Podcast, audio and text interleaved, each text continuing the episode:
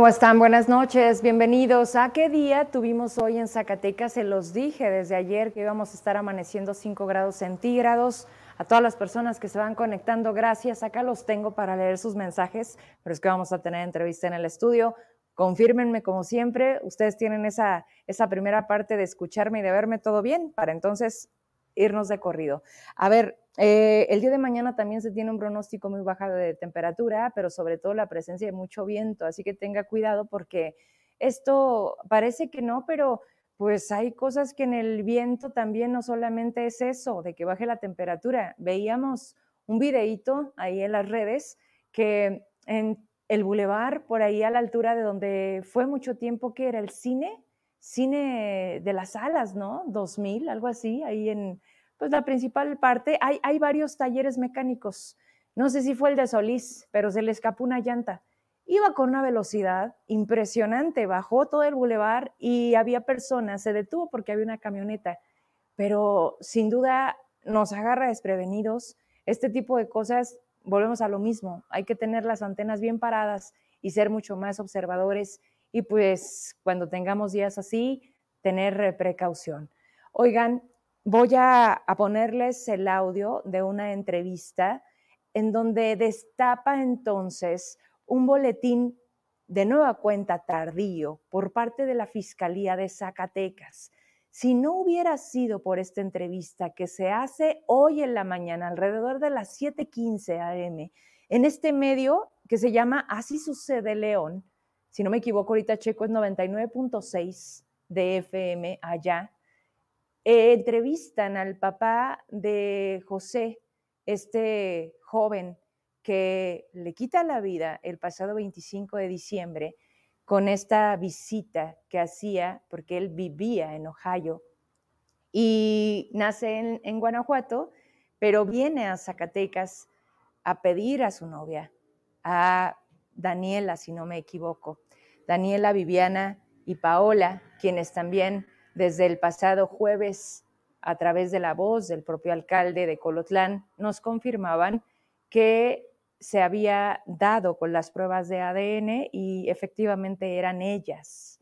No así, y justo ayer cuando preguntábamos qué está pasando con el cuarto elemento, con la cuarta persona, que era José. Bien, quiero agradecer a Pancho Esparza, primero que todo, a Alonso Chávez de Grupo Plata, porque alrededor de las 12 de mediodía subían la confirmación del cuerpo de las pruebas de ADN de José Melesio. Y lo comparto y a la vez hablo con Pancho Esparza y le digo, Pancho, ¿cómo, cómo tienen esto? ¿Entrevistaron a alguien? Me dice, sí. Alonso, eh, te puede pasar la entrevista que le hacen al papá de José, que se llama Enrique Gutiérrez, eh, en donde dice varias cosas y la tengo, la tengo conmigo gracias a ellos, lo repito, porque comparten este material y que a continuación quiero que escuchen. Y después de ahí leemos un comunicado hasta las 5.20 de hoy, en donde no cuadran las cosas.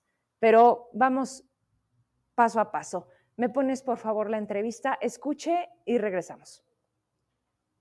En estos momentos eh, saludo y le, doy las gracias por tomar la comunicación a Enrique Gutiérrez, quien es el papá de José Melesio Gutiérrez Padilla, eh, que pues desapareció desafortunadamente allá en Zacatecas el pasado 25 de diciembre. Buenos días, pues, ¿cómo te podría decir? Pues estoy igual que, que cuando empecé sin, sin, pues sin ninguna respuesta todavía. ¿Qué les dicen en la fiscalía allá en Zacatecas? Eh, la fiscalía de Zacatecas pues dicen que ahí tienen el cuerpo, pero no, no me dan el, el si es él o no es él, porque nosotros ya mandamos las pruebas genéticas de aquí desde el jueves y supuestamente ayer ellos quedaron de darme un sí o no y hasta ahorita todo igual. ¿Y ustedes ya han tenido comunicación con ellos directamente en las últimas horas? Mm, sí, y ayer ellos me mandaron un mensaje que les hablara ahí como eso de las 3 de la tarde para que me dieran un, sí o no. Eh, yo estuve comunicándome a eso de las 3, 3, 10 y este dijeron que todavía no no tenían nada en concreto, pero que ellos en cuanto supieran algo ellos me, me, iban a avisar. Y en este sentido, pues todavía no le avisan y tampoco eh, lo han citado allá en Zacatecas. Eh, sí, en verdad sí me han citado, pero eh, como yo les dije a los medios anteriores que yo no voy a ir hasta a Zacatecas sin que no vaya gente gente de confianza y, en, o sea pues por por por miedo a, todo lo que está pasando, ¿me entiendes? Pero pues este ahorita gracias a Dios ya la fiscalía de aquí de Guanajuato este nos está ofreciendo un apoyo y pues vamos a ver qué se puede hacer. Su hijo eh, ya tenía mucho tiempo allá, José Melesio Gutiérrez, y solo vino, lo que teníamos de información es que vino a pues eh, hacer el, compromiso oficial con su novia. Sí, correcto. Él, él llegó hasta Estados Unidos a los 12 años. Este, él radicó todo el tiempo su escuela allá. Este, pues todo lo que él se, se ponía, él lo hacía y, y pues no es justo que gente que gente buena que se dedica a hacer las cosas bien esté pasando por eso. ¿Y qué sigue ahora? Hay que esperar entonces la llamada de la fiscalía y, y, esperar, ¿verdad? Sí, pues nada más nos queda más nada más de que esperar a ver qué, qué nos dice la fiscalía de Zacatecas y, y pues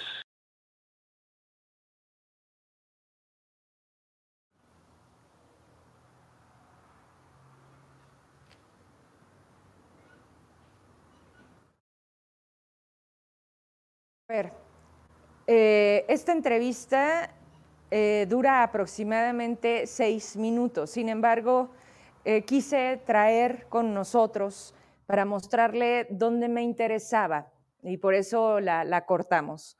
Pero a grandes rasgos el padre nos comparte un poco, a los 12 años, José se va a vivir a, Ohio, hace allá su vida, él era arquitecto y venía a Jerez para pedir la mano de su novia y después de ahí se da todo este, todo este calvario, todos estos días que transcurren hasta el momento en el que se confirma que era su hijo.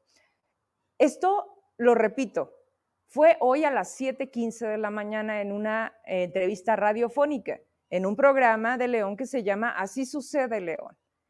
Quiero que me compartas, por favor, el documento donde la Fiscalía del Estado de Zacatecas da esta información en donde, en donde no me cuadra, porque según eh, lo que las líneas nos, nos dicen, es que a las 10 de la noche de ayer les entrega los resultados.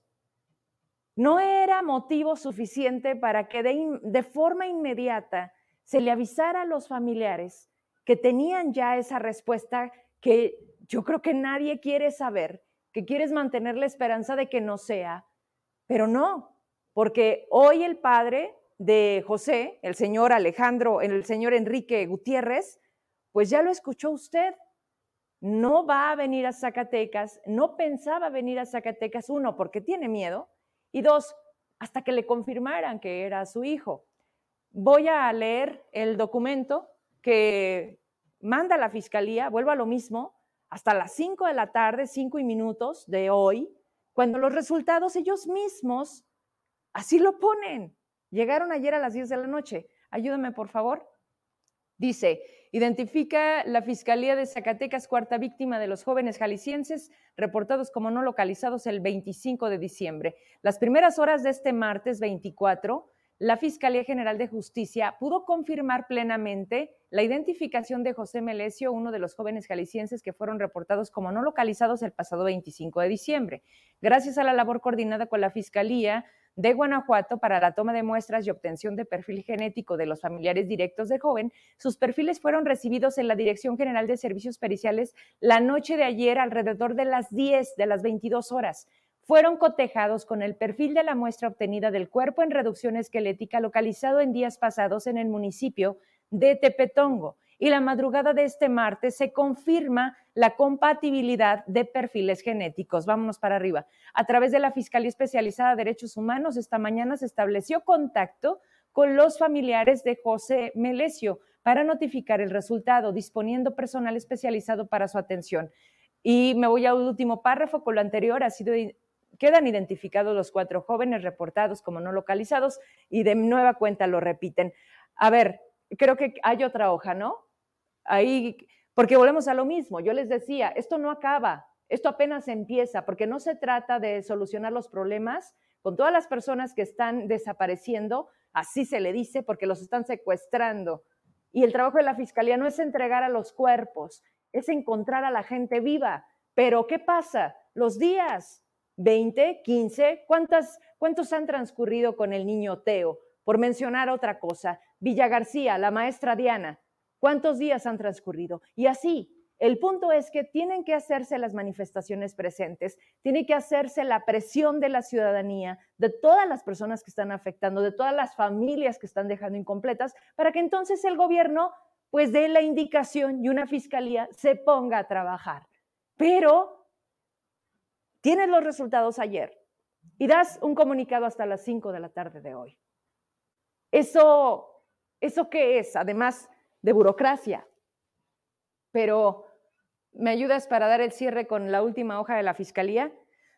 Y en este momento, ahorita les comento, la investigación respecto a los hechos que fueron privados de la libertad y la vida sigue abierta. Pues claro, o sea, está por demás comentar que sigue en trámite, en trámite, porque la Fiscalía continúa con la recolección y análisis de datos para que se lleve al esclarecimiento de los hechos. Hasta ahí lo dejamos. Gracias, Pancho, porque Alonso tiene la posibilidad de entrevistar hace unos minutos a Griselda Gutiérrez Padilla.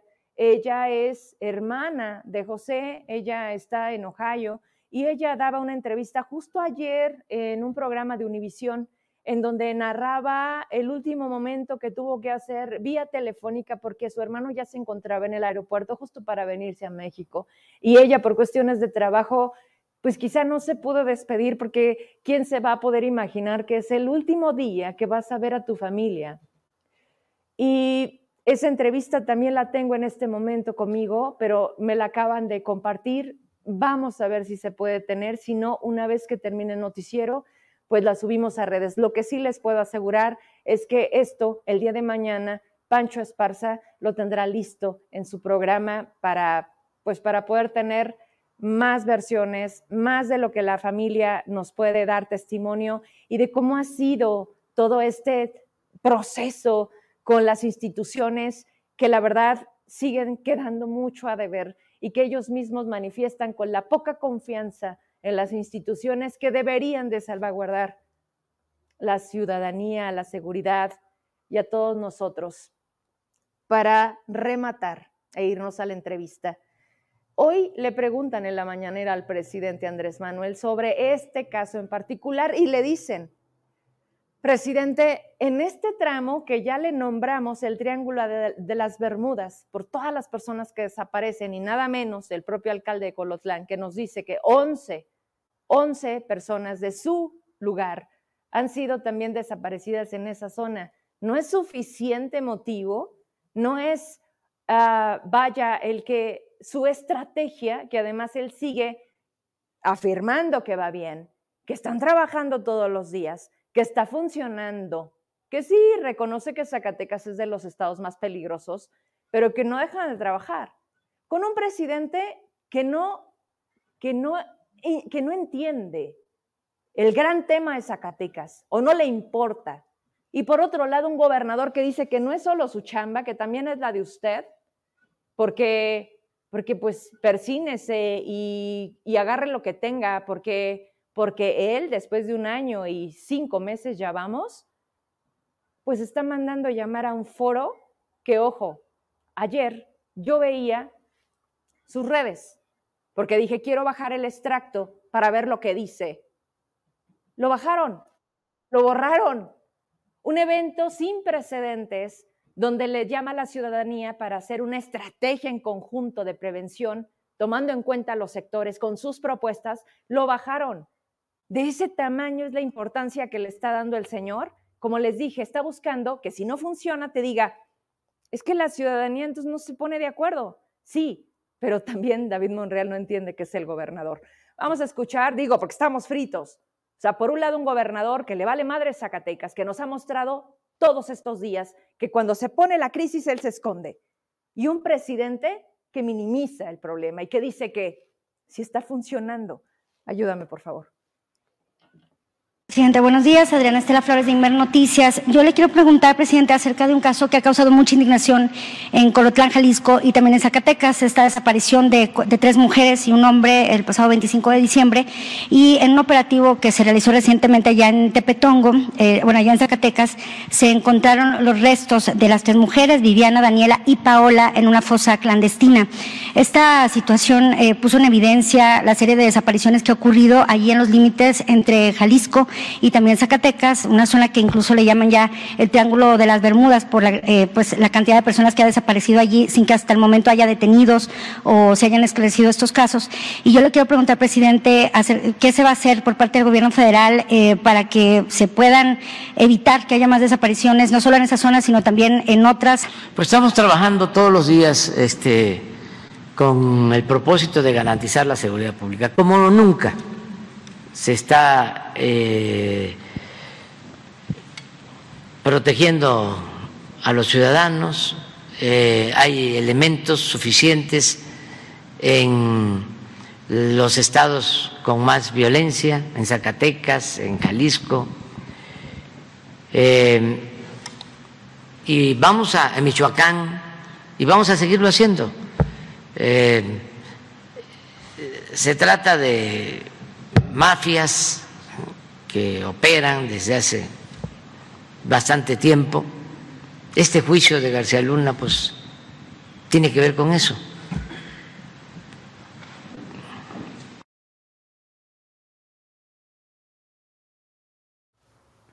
Listo. Y volvemos a lo mismo con esas ayudas. Es momento de cambiar, de irnos a hablar de cosas que nos deben de ocupar. Hablemos de salud y agradezco mucho porque Hoy lo tengo aquí y lo conozco. La primera vez fue a distancia. Es el doctor Sergio González Infante. Para mucha gente, porque ya vi y subo la publicación y te ponen, hola doc, saludos doc. Y sí, eres el fab de muchos, doctor, qué gusto verte, conocerte, ¿cómo estás? Mucho gusto, muchas, muchas gracias eh, por la invitación. Siempre, siempre es, es, es muy bueno tener estos espacios para hablar de cosas muy importantes para nuestra sociedad. Y nada menos de algo que te platicaba el otro día que, que dije voy a darle lata al doctor porque, porque cada vez más tenemos amigos, familia, gente cercana que, oye, ¿qué pasó? Oye, está en fase terminal. Oye, ¿sabías que tiene cáncer? Los números están elevando tremendo. Veía a nivel nacional cómo cerrábamos 2022 y qué lugar ocupa dentro de la población el cáncer y todos los tipos que hay. ¿Qué está pasando, doctor? ¿Cómo, podemos entender este número que se va elevando cada vez más? Para empezar, debemos de entender algo muy importante que es que el cáncer no es una sola enfermedad, sino es un grupo de enfermedades, más de 200 enfermedades, que tienen origen, comportamiento, tratamiento, pronóstico, evolución distintas. Eso es lo que hace tan complejo el tratamiento, el diagnóstico oportuno, la prevención del cáncer.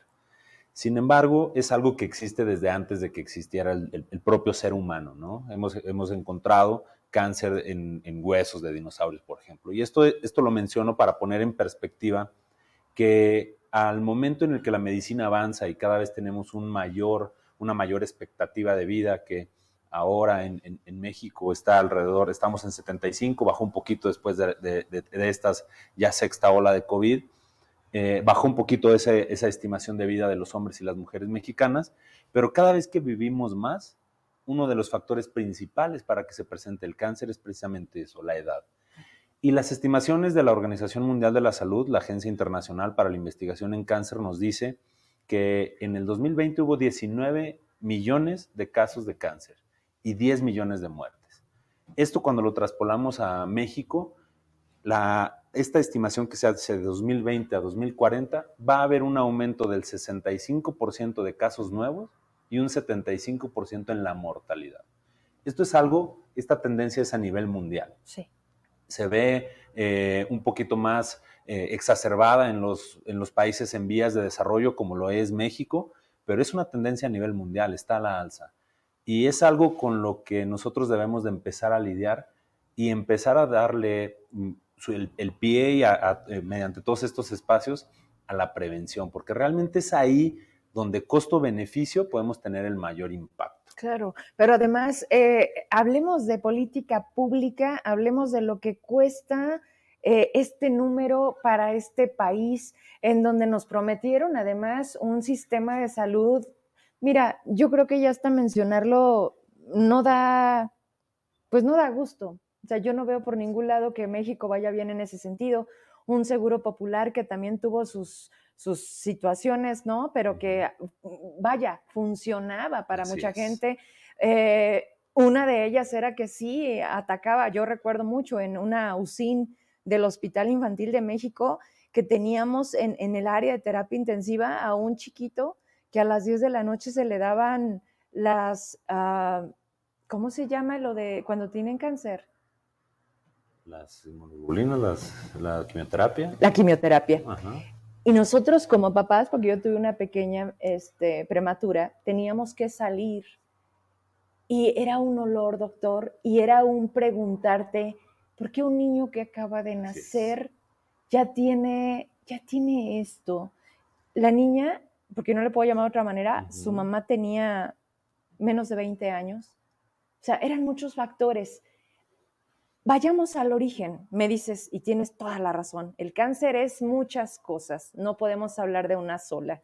Hay algunos factores que detonan más, ¿no? Tener a lo mejor eh, un embarazo a temprana edad, el tema de la obesidad, eh, no lo sé, ¿qué, más puede tenernos como en, en ser más vulnerables? Porque ya ni siquiera es una cuestión de edad, o sea, niños, jóvenes el cáncer está. Así es. existen muchos factores de riesgo que pueden eh, determinar la aparición o no de un cáncer. Un cáncer, para definirlo y entenderlo un poquito mejor, es, se puede originar de cualquier célula de nuestro cuerpo. De la piel, del pulmón, del hígado, este, del hueso, del cartílago, del músculo, de la grasa. Se puede originar en cualquiera. Y se caracteriza el cáncer por un crecimiento descontrolado, la pérdida de los mecanismos de control que tiene nuestro cuerpo, porque nuestro cuerpo tiene mecanismos de control contra el cáncer, los empieza a evadir y eso es en base a una mutación que tiene esa propia célula y se empieza a dividir de manera descontrolada. Los factores de riesgo los podemos nosotros dividir en factores que son de la manera más importante modificables y no modificables.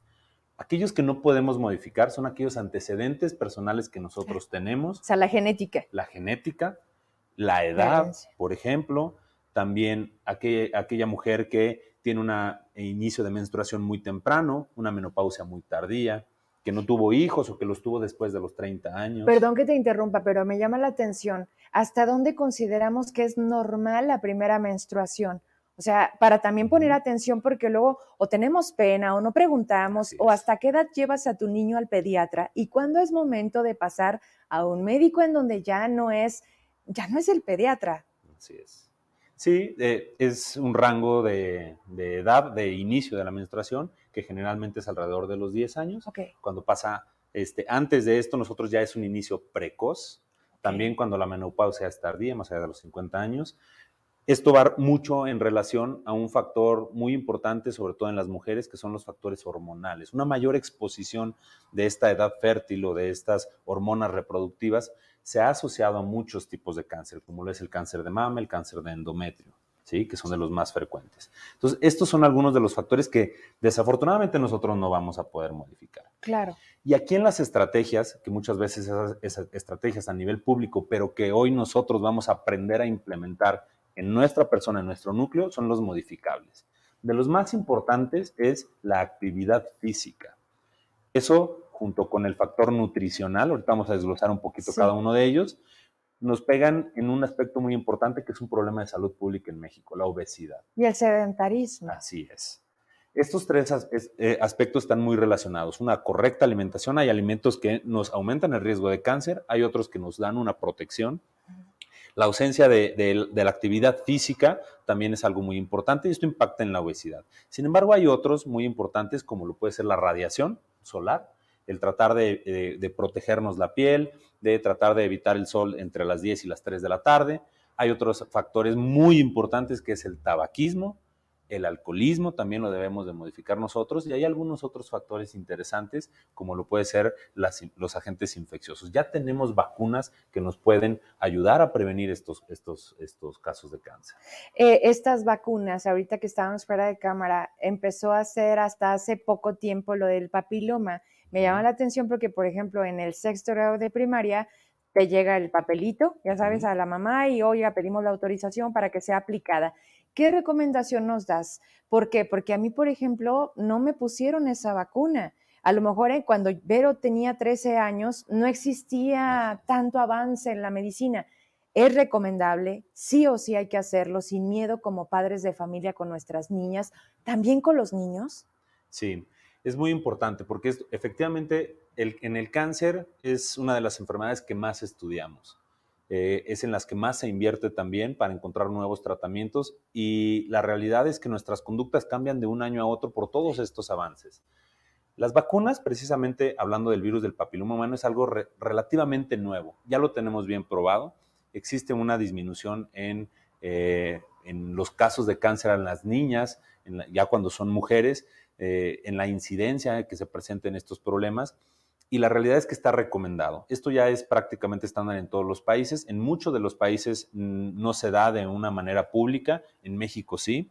También es recomendado a los niños, pero se, deja como un grupo prioritario a las mujeres, porque obviamente en las mujeres mexicanas es la segunda causa de cáncer este, en México, ¿no? Entonces, es por eso que se les da como grupo prioritario primero a las mujeres, es recomendable también en los hombres incluso en otros países, aunque ya hayan iniciado su vida sexual, también llega a ser recomendable. De hecho, la Organización Mundial de la Salud prevé que el primer para 2150, que faltan bastantes años para ello, pero creen que con la estrategia que se está implementando hoy en día, tal vez pueda ser el primer cáncer que se pueda erradicar. Obviamente falta mucho tiempo, falta el apego a, distintas estrategias, tanto de tamizaje, no solamente de prevención, y un diagnóstico oportuno y obviamente tratamiento, que lo vemos con estas políticas públicas, ¿no? Donde no estábamos bien, pero no estábamos como ahora. Hoy en día la realidad es que es una carencia muy importante en todos los aspectos. Falta de medicamentos. Así es, falta de vacunas. Eh, dentro de los faltantes que acabamos de recibir hace poquito, en, en, un grupo donde se hace la difusión en el ISTE, sí checando los medicamentos que estaban dados de baja, que no iban a llegar, vemos que la, vacuna del virus del papiloma humano no venía. la baja, ¿no? Entonces, la realidad es que mm, no están funcionando, no están funcionando las políticas públicas y, nos están dejando sin las pocas armas que teníamos para combatir, para hacer frente a todo esto. ¿Y, y, y cómo sí hacerlo? Porque no se trata de quieras o no quieras. ¿Te fijas que nos estamos llenando de amparos? de tener que estar buscando abogados para que entonces, y los, nos pasó desde las vacunas para los niños con el COVID, que todavía no acabamos. En Zacatecas, mira, teniendo toda la experiencia del mundo, un Instituto Mexicano del Seguro Social, que incluso nos hacían el enorme favor, así te lo digo, de que iban a las escuelas y de manera así terminaban con esos grupos que pues son prioritarios, ellos y las personas adultas mayores, ¿no? Hoy no, Hoy vamos por edades, vamos por municipios, ya se nos acabó el cargamento, mañana llega más, a ver cuándo es que selecciones, entonces métele velocidad. O sea, todo se ha, todo se ha burocratizado, inutilizado, politizado, a conveniencia. O sea, se está, se está lucrando, doctor, con la vida. Y, los niños están siendo, ya no, ya no te puedo decir que en, todo presentes, pues en la inseguridad, en la falta de atención médica, en la vida misma de un país que, yo no sé qué adultos vamos a tener después de lo que estamos dándoles todos los días. Pero me llama mucho la atención algo que me dices, porque vaya, tengo niñas, ¿no? Que de entrada ya es distinto. Este, esta vacuna del papiloma es por única ocasión en ese periodo de edad o hay otro momento en el que deberemos también considerar volver a poner la vacuna. Lo ideal, el esquema que manejamos en México son, dosis, son dos dosis, es una vacuna este, cuadrivalente, tiene, eh, le protege a los principales cuatro tipos de virus del papiloma humano, que, son los que más se relacionan con el cáncer de mama, son 16, pero protege contra los más importantes. Hay otra nonavalente que no tenemos, no es la que se aplica en México. Y lo ideal, en la mayor efectividad, son tres dosis. En México se aplican dos, que es al, al, cero y a los seis meses un refuerzo, por así decirlo. Ese es el esquema que tenemos aquí y es una aplicación única. Si hay alguien, por ejemplo, que no ha iniciado su vida sexual o que es un adulto joven, podría también eh, vacunarse, por supuesto que sí lo puede hacer. Y hay beneficio. Obviamente el beneficio no es tan alto como si lo hacemos para embarazarse, que logran embarazarse, pero que no llega a término, que tienen eh, pues eh, situaciones que hacen que a los dos o tres meses el producto tenga que ser eh, expulsado o como si hubiera sido la cirugía, ¿no? Que en este caso está lleno de tantas cosas tan complejas. Cuando no es una vez, doctor, cuando a veces son hasta tres veces, porque el intento o el deseo de tener hijos es mucho ¿Están en riesgo estas mujeres particularmente que tienen varios intentos de embarazos no a término? Sí, porque el, embarazo a término no llega. Precisamente la disminución de riesgo de, en algunos tipos de cáncer, al tener varios embarazos o embarazo antes de los 30 años, es porque por un periodo de nueve meses, por así decirlo, ya no se tiene ese estímulo hormonal, que es un factor de riesgo para ciertos tipos de cáncer. O sea, aunque te saquen al bebé, tu cuerpo sigue con la memoria del embarazo. Las hormonas durante el embarazo cambian completamente. Sí. ¿sí? Ya tú dejas de tener un ciclo mm, menstrual normal e incluso durante los primeros meses de lactancia, que se puede alargar dependiendo de la mujer hasta 12 o, o hasta 16, 18 meses, puede retrasarse el regreso de esa menstruación. Entonces, estos ciclos anovulatorios, lo decimos nosotros en término médico, es decir, este tiempo, estos ciclos donde no se está teniendo la, ovulación por el embarazo o por la lactancia, es eh, lo que se considera como un factor protector. De hecho, la propia lactancia es un factor muy importante cuando se da al menos por, por 12 meses, disminuye el 7% de posibilidades de cáncer de mama. ¿Y todas las mamás que no dan pecho? Así es. O sea, tienen de entrada ya ese riesgo. Así es más todos los que le vayamos a aumentar. Porque todas tenemos leche. O sea, un tema de estímulo. Tu cuerpo se prepara para dártelo por el simple hecho del embarazo, pero depende de cada mujer esa decisión, ¿no? A ver, doctor, el cáncer como tal es muy silencioso. Ese es el gran peligro de esto, porque tú no te das cuenta hasta que llegas a un punto donde tú lo detectas y dices, ¿por qué no vino antes? ¿Cómo podemos tener esta, vuelvo a la clave, la prevención? de ver algo que no está normal, que te duela algo, que cambia a lo mejor el tono de tu piel, que, que, no sé, el cabello se cae mucho, sale sangre de la nariz. ¿A dónde debes de poner atención, hombres y mujeres, en donde digas, es momento de hacerme un chequeo? O sea, para no tener que llegar a ese punto donde digas, esto ya está muy avanzado. Así es. Yo creo que hay que diferenciar muy bien algo. Las, las, estrategias de prevención primaria, nosotros las llamamos, son aquellas donde hace ejercicio más de 150 minutos a la semana, este, no más de un trago al día en las mujeres, dos en los hombres, eh, no fumes, eh, protégete del sol, etcétera. Esas son estrategias primarias, ¿no? Donde nos, nos ayudan a prevenir. 50% de los, de los casos de cáncer son prevenibles con estas estrategias hay una prevención secundaria. Y en esta prevención secundaria nosotros nos ubicamos en dos cosas. En diagnosticar una enfermedad que es asintomática, eso lo llamamos nosotros pruebas de tamizaje, y la otra que es una detección oportuna. Es decir, yo empiezo con algún síntoma, me hago un estudio para detectarlo en la etapa clínica más temprana. Pruebas de tamizaje, que son las más importantes y más efectivas.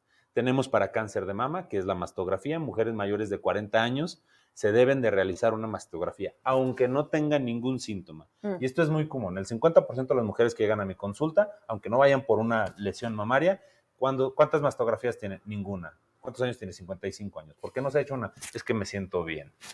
Es, es, es, es, algo muy importante donde nosotros tenemos que centrar nuestra atención. Eso es para cáncer de mama. Para cáncer cervicouterino, el papá el papá Nicolau, todas las mujeres Mm, que ya hayan iniciado su vida sexual, a los tres años de haber iniciado, se deben de hacer un Papa o, en su defecto, a partir de los 21 años de edad.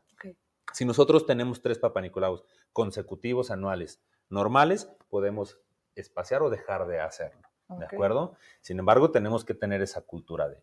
Estamos hablando de dos de los principales tipos de cáncer, el 1 y el 2, en la mujer mexicana. En, el caso de los hombres, la próstata. Mm. No hay eh, un, desde el punto de vista médico, aceptado un, un, estudio de tamizaje porque debe de cumplir ciertos criterios.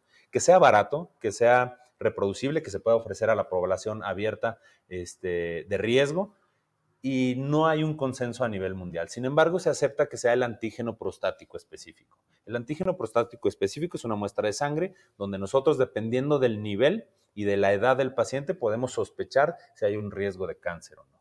El segundo cáncer más común en los hombres mexicanos, el cáncer de colon, todas las personas, hombres o mujeres mayores de 50 años, se deben de hacer por lo menos una colonoscopia en ausencia de síntomas. Y hay unos estudios muy importantes para cáncer de colon, porque también es muy importante en las mujeres, es la cuarta causa en las mujeres mexicanas, es hacer pruebas de sangre oculta en heces. Hay distintos tipos de pruebas que esas se pueden hacer de una manera muy fácil y nos puede ayudar a sospechar si hay algo, un dato de sangrado. Es difícil cuando nosotros buscamos algún síntoma porque hay, hay enfermedades benignas que no tienen nada que ver con cáncer que nos van a dar los mismos síntomas del cáncer. Sí debemos de conocer algunos de los síntomas de alarma, que son sangrado, sangrado vaginal, sangrado por la orina, sangrado por el recto, es un signo de alarma. Tenemos que hacer estudios. No quiere decir que sea cáncer, pero necesitamos hacer estudios. Pérdida de peso de manera inexplicable, ¿sí? Este, alguno de los otros eh, síntomas también es dolor abdominal, incapacidad de evacuar, eh, vómitos, comemos, vomitamos, eh, oclusiones intestinales, son algunos de los. Y obviamente que nos toquemos una bolita en el cuello, en, la mama, en la axila, los hombres en el testículo, que también muchas veces no lo hablamos, pero también es algo muy común, el cáncer de testículo, y eso forma parte de un, de un autocuidado y un autoconocimiento de nuestro cuerpo. Esta campaña que vino, yo siento hacer un antes y un después, doctor, en el tócate. Eh, particularmente hablando de las mujeres, porque para que se viera lo más natural, lo más normal, pero sobre todo lo más necesario fíjate, estás hablando de algo que tenemos la mala costumbre, yo no sé si es un tema de cultura, país, México, que vamos hasta que nos duele, que no somos nada de, oye, pues no me duele nada, pero hace un año que no voy al doctor, vamos a hacernos unos estudios. Y, y que eso te dé tranquilidad, porque hay gente que evade porque siente que siempre el doctor le da malas noticias. Fíjate nada más cómo funciona la psicología de muchas personas, ¿no? que evaden la propia posibilidad de estar bien. Y cuando ya te dicen estás muy mal, quieres vivir el tiempo que te queda, toda la vida que no, que no lo hiciste bien. O sea, qué absurdo se vuelve, doctor, que hasta que te ponen una fecha límite, entonces haces conciencia y le das valor a ti, porque si no tenemos salud, creo que lo demás no sirve de nada. De nada háblame de la consulta, háblame de los casos, háblame de cosas que dices, mira, Vero, absurdo, eh, raro o como quieras llamarle, pero sucede. Eh, lo que me dices, el tócate, empezamos a hacerlo con las mujeres, con un jingle, con una campaña en las escuelas y creo que funcionó. Estas campañas no, no deberían de ser temporales, deberían de ser permanentes, pero no las veo así con los hombres. O sea, no sé hasta dónde de verdad los hombres se tocan o tienen también este tabú o esta parte de, de no, bueno, eso es como, como muy mío, sí, muy tuyo, pero ya fuiste al doctor y no van al doctor. Sí, claro. Se presenta en ambos sexos y como lo dices, y es algo, sobre todo lo asociamos con, con esta cultura de, de, son mis partes, es mi cuerpo, cómo voy a ir a que me revisen. Y esto uno pensaría que está muy arraigado a la mujer, pero la realidad es que cuando nosotros tenemos en consulta a los hombres y, bueno, eh, lo voy a tener que revisar, voy a revisar sus testículos o voy a hacer un tacto para la próstata, etcétera, es una renuencia donde la mayor parte de los hombres dice, no, a mí no me toca, hágame los estudios, eh, pero si me va a tocar, no. Entonces, sí es algo que todavía está muy arraigado. Y hay casos increíbles, tanto en hombres como en mujeres, donde nos dicen, de repente tienen un pecho súper grande, súper duro, la simetría es evidente y pues les daba pena o lo tenían como normal.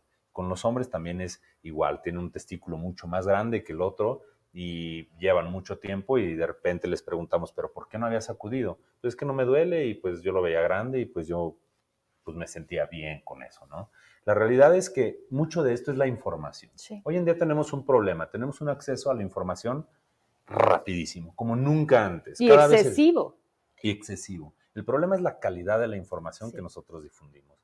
Esa es una de, las estrategias eh, o de los puntos clave que la Organización Mundial de la Salud eh, hace hincapié. Hay que generar contenido de calidad y hay que esta, esta información sea permanente.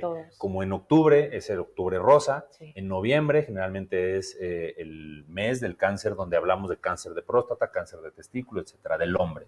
Y cada, cada mes o cada distintas fechas tenemos este, de cáncer de ovario, cáncer cervicuterino, etcétera. Yo creo que eso va mejorando, pero hace falta llevarlo desde una etapa muy temprana, ¿sí? desde secundaria grabar esto, que se conozcan su cuerpo, que entiendan que nosotros, el objetivo de la medicina no es curar, sino preservar la salud. Y esto, la base de todo eso va a ser la prevención. ¿Y cómo podemos prevenir? Con estrategias tan simples como comer bien, ¿sí? Como no comer más de medio kilogramo de carne roja a la semana, abolir los embutidos, todo lo que tiene conservadores, exceso de sales, Tratar de que, las, de que tengamos al menos cinco porciones de vegetales y frutas al día, eh, que, esas, eh, que sean nueces, que sean granos enteros, que no sean granos, granos procesados. Todas estas estrategias son, parecieran sencillas, pero la realidad es que no solamente previenen cáncer, previenen enfermedades cardiovasculares, diabetes, renales. Entonces estamos matando no dos pájaros de un tiro, cuatro o cinco. No, no, no. y, cuando te escucho, dices, a ver, no tenemos ningunos lugares honrosos porque si algo tiene México son primeros en diabetes infantil. Este, veía que el cáncer es la tercera causa de muerte en México, mayormente en las mujeres. El dato que dabas, o sea, de, 90 eh, se muere la mitad, o sea, dices, a ver, algo no está bien. Pero quiero cerrar con esto por ahora, doctor, porque se me hace sumamente interesante y, y coincido contigo con hablar de calidad de la información, algo que te ayude y te haga abrir los ojos, algo que te termine el programa y yo me vaya a la casa y diga, esto me lo dijo el doctor, lo voy a poner en práctica. El día que te tuve la primera vez que te dije, oye, a lo mejor estoy haciendo mal porque no me toco bien. Y cuando tú empezaste a hacerlo en la pantalla, dije, no lo estaba haciendo bien. Cuando crees que sabes las cosas y no, también me equivoco o me falta saber más. Hablemos entonces ahora de algo que he tenido en este espacio de noticias por propios testimonios de mujeres, en donde no están disponibles los equipos o eh, el tema médico tardío o cuando te dicen necesitas la, cirugía no más de ocho días, pero el quirófano no está hasta dentro de tres meses. Los bajos recursos, porque al final todo va de la mano. Así es. la gratuidad de algo a lo que tenemos derecho, pero que está entre comillas, porque no está cuando lo necesitas. Y no todo el mundo tiene acceso a pagar una consulta privada a un médico como tú. Ah, ¿Hasta dónde tenemos entonces esta contraparte? Me quiero cuidar, me atiendo, necesito, no tengo el dinero, pero la instancia, el IMSS, ISTE, servicios de salud, no están disponibles y encuentran cajas en donde estaban estudios, en donde te llegan a dar un diagnóstico equivocado, en donde le dicen a alguien que no tiene cáncer que tiene cáncer o a alguien que lo tiene que no lo tiene. Es. un tema de ética, me queda claro, doctor. ¿Sí? El, el quién está al frente de la institución, el cómo en este país significa hablar de salud y bueno, meternos en cáncer infantil, que para el presidente ha sido como politiquería también. Quitemos al gobierno, ¿Cómo le hacemos en ese sentido? Porque de ellos depende la eficiencia de las instituciones, que no las tenemos. En el caso tuyo, y, esto quiero que quiero hacer un proyecto de médicos eh, con cierto altruismo, que sé que lo eres. El tema de, ¿ha llegado a ti alguien que te dice, doctor, no tengo para pagarle? O, Por supuesto que sí. ¿Qué se puede hacer? ¿Hasta dónde te alcanza a ti para poder atender o hagamos una jornada o consigamos patrocinio. A lo que voy es, no me voy a esperar a que el gobierno me dé la solución, que ya vimos que parece que no quiere dar, pero socialmente que salga de nosotros. Tú con tu tiempo, tu disposición, yo buscando los recursos, porque vamos a tener una fila de mujeres que a lo mejor nunca han ido a un ginecólogo, mucho menos a un oncólogo. Sí, claro que sí. Y esto es, esto es muy común eh, en la consulta y el problema es triste desde el punto de vista del cáncer, porque el cáncer es una enfermedad muy costosa. Es una, me atrevería a decirlo, es una enfermedad incosteable para más del 80% de los mexicanos. porque no solamente se requiere una consulta, se requieren estudios, se requiere una cirugía, que requiere una hospitalización, un equipo multidisciplinario, anestesiólogo, otros cirujanos, etcétera. Se requiere de quimioterapias, que son varias dosis, se requiere de un equipo de radioterapia. En la OMS nos dicen el 90% de los países en vías de desarrollo, donde es la mayor incidencia de cáncer, no tienen equipos de radioterapia. Nosotros tenemos uno. Lo tienes tú, en donde pero Zacatecas tiene. Zacatecas tiene uno, un aparato de radioterapia. En todo el estado.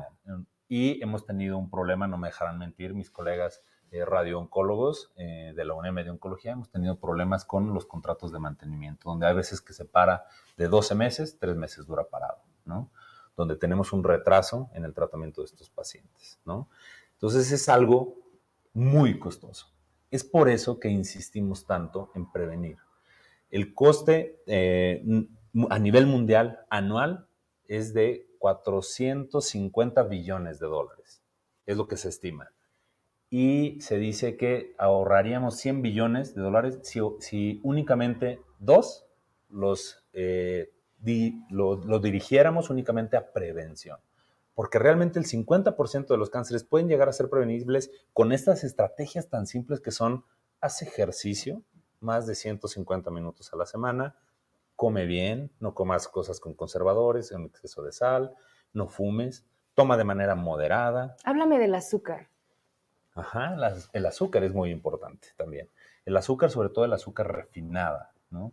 Todo esto eh, va muy, en relación al exceso de los carbohidratos, a la obesidad, que es uno de los principales factores de riesgo y desafortunadamente para los cánceres más agresivos, que, que necesitamos un tratamiento multimodal. Es decir, quimioterapia, cirugía, radioterapia. Entonces, es difícil. Pero afortunadamente en Zacatecas, y te lo digo, tengo muchísimos colegas eh, que trabajan en institución pública y privada que ya hacen esto, ¿sí? Que tienen mucha empatía. Y yo creo que esto es algo que tiene el mexicano y el zacatecano también, que vemos por los demás. Y hay muchos equipos, porque somos equipos de médicos, que sí tienen este altruismo y que sí muchas veces no cobran la consulta, los procedimientos, incluso consiguen, gestionan con las clínicas privadas que también tienen apoyos. La realidad es que sí existe, pero si lo organizáramos, porque se puede hacer, yo creo que tendríamos mayor éxito. Y yo creo que sí es algo que nos debemos de llevar a casa, porque ya vimos que en el gobierno no vamos a tener alguna solución, ni a nivel estatal, ni a nivel federal. Pero nosotros sí podemos hacer por nosotros mismos, empezando desde casa, con estas cosas que no le... El médico no va a ir a tu casa a decir que hagas ejercicio, a que comas bien, a que no fumes. Pero si esto nosotros lo empezamos a aplicar y además nos organizamos como sociedad, yo creo que vamos a lograr cosas que pueden impactar muchísimo más que lo que hacen nuestro gobernador o nuestro presidente. Definitivamente.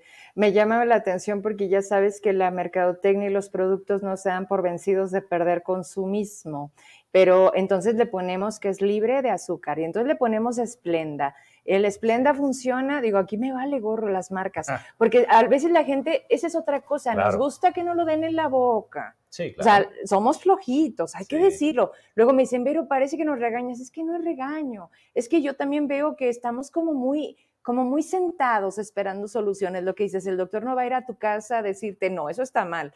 Por eso me, me llama la atención lo del azúcar. ¿Por qué? Porque le pones al café, porque le pones al té, porque le pones a la... No. Y me decía, un día me decían, es que es veneno. O sea, el azúcar es veneno. Aprende a comer sin azúcar. Y en Facebook ahora en diciembre, no sabes cómo me llamó la atención, que personas le ponían, necesito ayuda. ¿Quién me puede decir a dónde acudo para dejar de consumir azúcar? Yo dije, esto está descontrolando. Eh, eh, claro. ¿Cómo le hacemos? Porque me dicen, a ver, desde bebé te dan la fruta rayadita, ¿no? Sí, claro. Mi mamá nos daba el, plátano rayadito y entonces tú no conocías lo que era dulce o salado. ¿Te gustaba? Te lo comías, ¿no? Lo aventabas. ¿En qué momento tomamos el erróneo de decir, ponle azúcar, ponle sal, y luego quien se pasa de sal o quien se pasa de azúcar? Y, ese es un engaño, doctor, que nos digan el, el esplenda, que el esplenda es eh, menos malo. Sí hay edulcorantes que son menos malos. Tal vez Esplenda no sea el ejemplo ideal, pero hay otros que son todavía mejores que el Esplenda, como lo podría hacer Stevia o algunos otros, donde sí, sí mm, nos ayuda a controlar un poquito esta exposición al exceso de los azúcares. El problema es que nosotros pensamos que los azúcares vienen únicamente del azúcar propiamente, ¿no? De la caña. Así es. La realidad es que no, lo podemos sacar de las frutas, de, de los de otros tipos de carbohidratos, como puede ser una pasta, etcétera. Entonces, si es un, un, problema complejo, y yo se lo digo a mis pacientes muchas veces porque piensan que los doctores a veces somos nutriólogos, ¿no? Les digo, hay algo que nos caracteriza a todos los mexicanos, no sabemos comer, porque no nos enseñan, porque nos gusta comer y aprendemos y si vemos al niño, no, hombre, este está muy medio gordito, no, necesitamos que esté gordito para que esté sano, ¿no? Desde antes. Yo creo que ahí es algo muy importante que ya se empieza a ver hoy en día, a mí me lo enseñó mi hijo, eh, Santiago, él me enseñó que valía la pena un etiquetado de alimentos. El tema de exceso de calorías. Así es. yo no lo comprendí. No, yo tampoco. Yo en el momento en el que dicen, yo dije, ¿por qué gastan este dinero en obligar, etcétera? Si yo, Sergio Hasley, voy a ir a comprar una, una, bebida que tiene exceso de calorías y exceso de azúcares y lo voy a hacer. Y un día que estábamos yo regresando de México, mi hijo Santiago me dice, papá, te estás tomando sin saber leer él a los tres años. Me dice, tiene exceso de azúcares. Y ese exceso de azúcar, eh, le digo, ¿Pero por qué? Sí, aquí tiene la etiqueta. Y a mí en preescolar me acaban de decir que eso es un exceso de azúcar, eso no está bien para tu salud, no debes de tomar una al día, más de una al día, eso me dijo él. Yo en ese momento entendí que esas estrategias no son para nosotros, no son, para, ti, para mí, son para ellos, porque ellos van en blanco. Si nosotros a ellos nos concentramos en que deben de hacer ejercicio, deben de comer bien, que les enseñamos qué alimentos y nos, les enseñamos a interpretar este etiquetado, por supuesto que ellos sí le van a sacar un provecho, ¿no? Ya entendí. Así es. Oye, hay una pregunta del público. Gracias. Dice, a ver, ay, ¿puedo pasar para acá la compu? Sí, para no estar. Ay, perdón la mareada, pero, pero estoy un poquito chueca y no quiero tampoco darle la espalda al doctor. A ver si me aguanta los cables. A ver, oye, la miel. Me preguntan de la miel, doctor. Yo, por ejemplo, como mucha miel de abeja. Ajá. ¿Qué? ¿Si es más sana o nada más es engaño. No, por supuesto que es más sano, ¿no? Sí. No, bueno, pero miel, miel, ¿verdad? No, no si nos echamos este tres litros de té endulzado con miel al día, ¿no? Dice, pregúntale sobre sustituir por la miel. Entonces es mucho mejor, o sea, en lugar de azúcar. Miel, miel hay algunos jarabes orgánicos, por ejemplo, de agave, etcétera. Mm. La, la, realidad es que son mejores que un azúcar convencional, ¿no? Órale. ¿Dónde consultas? Eh, consulto en el ISTE, los días sábado y todos los derechohabientes del ISTE son bienvenidos. Estamos ahí desde temprano y consulto en la clínica Nápoles y en el Hospital San Agustín. Bien. Y cualquier cosa, aquí está su representante, les paso el número y hacemos la consulta. No se crean. No, pero como siempre, dispuestos a poder este, colaborar con eso. Dice Lucy, es muy importante cuidar a nuestras niñas. Si una vacuna las ayudara a salvar su vida, en un futuro hay que hacer el esfuerzo por comprar la vacuna. ¿La podemos comprar? Claro que sí, se puede ¡Oh! comprar. ¿Cuánto cuesta? No tengo el dato. ¿Pero la, tienes tú, por ejemplo? Mm, generalmente quienes la manejan son eh, los ginecólogos. Pero sí, este, la podemos conseguir sin ningún problema eh, para, para tenerla ahí el acceso para las pacientes. A mi hija le pusieron tres dosis. Excelente. Que son las necesarias para protegerla la primera, la segunda, a los dos meses la tercera y a los cuatro meses después de la segunda. El sector salud no le da la importancia que requiere para esta vacuna y no hay mucha información. Nosotros como mamás no sabemos y no nos vacunamos. ¿Qué te dije? Así es. Ahí está la clave, doctor. Una, ve aquí, es una mami, Lucy García, felicidades. La verdad es que yo con, con, este señorón, o sea, me estoy enterando y quitándome esta idea de que, y te lo juro, en el grupo decía, ustedes lo van a hacer. O sea, tú confías en la vacuna y dices tú, ¿con qué calidad te atreves a decir que sí o no? Es muy personal, son tus hijas. Claro. Ya me hubieras visto ahí con los del COVID, ¿te acuerdas que estuvo de que iban a caducar? Cuando se da lo de los niños, le digo a la enfermera, para que te des una idea que no están acostumbrados a que nadie les cuestione, pero dices, oye, le van a meter algo a mi hija. Y le digo, ¿esa vacuna qué fecha tiene?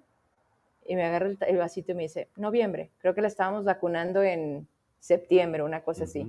Y le digo, ok, ¿y es Pfizer? Sí, le digo, pero no trae la marca la etiqueta. Dice, no, pero vienen las cajas, le digo, ¿me enseñas la caja? Voltea en automático la persona con el compañero así, está vieja, ¿no? Les digo, le digo, oye, y les dije al público, hágalo, acostumbrémonos y acostumbrémoslos a, perdóname. No, claro. Es tu chamba, es la mía, y nada más te estoy hablando de lo que debe ser. Le vas a meter una aguja a mi hija. ¿Quién se va a hacer responsable si la cosa no es lo que me estás diciendo? Y, creo que estamos reeducando. eso es lo que intento hacer todos los días, doctor. Mira, este, gracias a las personas que nos están escribiendo. Buenas noches, doctor Infante. Importante que nos des ese datos que ignorábamos. Gracias por la información, Vero. Un tema de prevención para concientizar nuestra salud. Exactamente, esa es la intención. ¿Qué es una oclusión intestinal? Te pregunta Juanita. Generalmente hay algunos tipos de cáncer, por ejemplo, uno de los más frecuentes podría ser en mujeres el cáncer de ovario, que cuando ya no está en una etapa temprana, vamos a hablar un poquito rápido de las etapas. A grosso modo, tres, etapas tiene el cáncer. Son cuatro para, para el argot médico, para, para como hablamos nosotros, pero es fácil entenderlo tres. Una etapa inicial donde el cáncer está en el órgano donde se origina, vamos a poner el ejemplo del ovario, y no se ha ido a ningún otro lado una etapa intermedia donde ya salió del órgano donde se origina y afecta a los ganglios o a los órganos que están alrededor de él. Y una etapa avanzada o que escuchamos muchas veces metastásica, donde ya afecta a un órgano distinto al, que se origina. Hay algo que se llama carcinomatosis peritoneal y se presenta en distintos tipos de cáncer. Puede ser de mama, puede ser de estómago, de ovario, de colon, de muchos tipos, de apéndice y se caracteriza porque hay implantes en el abdomen y hacen que nuestros intestinos, en vez de tener un movimiento libre, se queden pegados unos con otros, se adhieran, estén fijos y eso nos causa una oclusión. O, por ejemplo, un tumor en el estómago crece tanto que lo que nosotros comemos ya no puede pasar, se tapa como si se tapara una, tubería. A eso es una oclusión intestinal. El tubo digestivo, desde la boca hasta el ano, es una tubería donde en algún punto se puede ver ocluido por un tumor o por una masa, ya sea de compresión de afuera hacia adentro o de adentro mismo del intestino, donde no permite el paso. Y en ese momento es cirugía inmediata. En ese momento es una de, las pocas urgencias oncológicas, este sería eso, una oclusión intestinal o una perforación.